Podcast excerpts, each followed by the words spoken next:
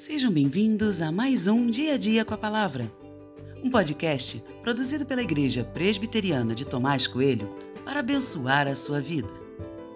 O título de hoje é Tudo o que tenho é de Deus e tem por base o texto de 1 Reis 20, 4, que diz: O rei de Israel respondeu: Seja conforme a sua palavra, ó rei, meu senhor. Eu sou seu e tudo que tenho é seu.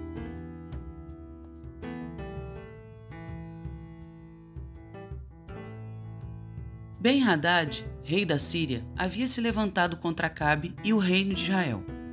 Ele levou consigo 32 outros reis. Isso mostra força e poder. Na verdade, a Síria já tinha Israel sob seu domínio há um certo tempo. Mas a pressão foi aumentando a cada dia e agora Ben-Hadad queria tudo o que havia em Israel, inclusive as pessoas.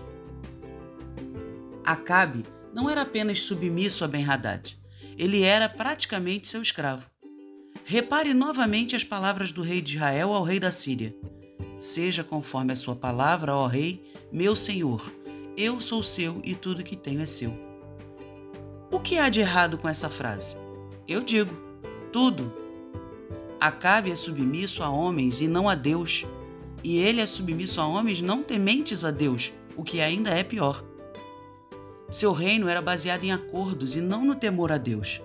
Sua vida pertencia a outro rei que não o Senhor, e sua devoção era direcionada ao lugar errado. Tudo estava errado. Mas onde foi que isso começou a dar errado? Talvez uma pequena atitude ali, outra atitude acolá, e quando se percebe, tudo está confuso e perdido. O que se sabe era que Acabe estava perdido enquanto rei. Sua vontade não era conduzida por Deus. A gente pode se perder no meio do caminho e falar coisas que não agradam a Deus. Podemos nos tornar idólatras, podemos nos tornar insensíveis à vontade de Deus. Mas, embora isso pareça uma realidade impossível para hoje, nossa degradação vai acontecendo aos poucos e a gente nem percebe. Se Deus é o Senhor da sua vida, Ele o precisa ser em todos os momentos, em tudo o que você faz.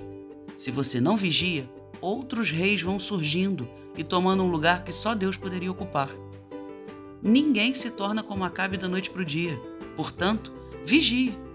Todo dia é dia de prestar atenção e perceber se estamos no caminho certo. Ao Senhor pertence toda a glória. Sua vida e tudo o que você tem pertence a Deus. Nunca esqueça disso.